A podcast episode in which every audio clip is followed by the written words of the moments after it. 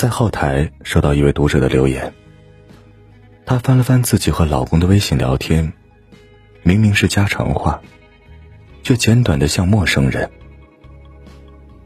今晚回来吃饭吗？不回。几时回？忙。结婚十年，从热恋时候的无话不说，到现在已经无话可说。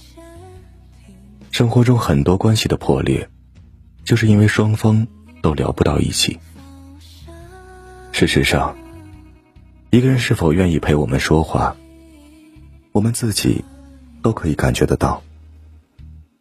总有一些人，会用自己的心不在焉，让你明白你所分享的一切，他并不在乎。总有一些人，会用冷漠疏离的回应，让你知道你所倾诉的东西，他根本无法理解。殊不知，人与人之间，最怕的就是敷衍；心与心之间，最怕的就是冷落。失语症好像是现在很多人的感情和婚姻正在面临的问题。偏偏面对这个问题，大家的解决办法。总是像小孩子赌气一样，你不问，我就不说；你不说，那我也不说。等到最后缘分消耗殆尽，感情也仅剩无几，回头望望，满目苍凉。明明曾是最爱的人，是这世界上万万亿与自己没有血缘关系的人中最亲密的一个，怎么到后来，却生疏到不得不离开？错的不是时间，也不是距离，而是那两颗从前努力尝试着的紧靠的心，越来越远了。人生本就孤独，相爱的意义，在很大程度上就是两个字：陪伴。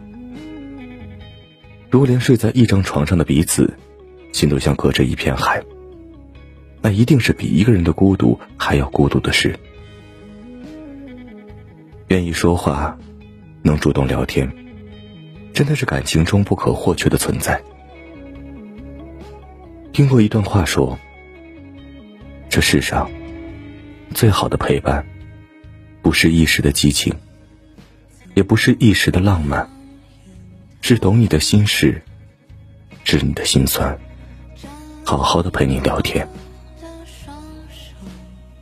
我们的生活中，其实没有多少惊天动地的故事。大多数的普通人，面对的只是日复一日的平淡和琐碎。如果有一个人，无论你和他说的是多小的事情，他都愿意认认真真的倾听，很用心的给予你回应，那么他一定很在乎你。和这样的人在一起，会感觉到如沐春风的舒适，和有人懂、有人疼的幸福。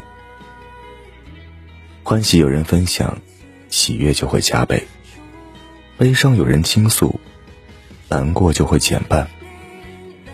心里的话，甜也好，苦也好，总都要告诉相爱的人呢。而且，有很多话，也只能说给枕边人听，不是吗？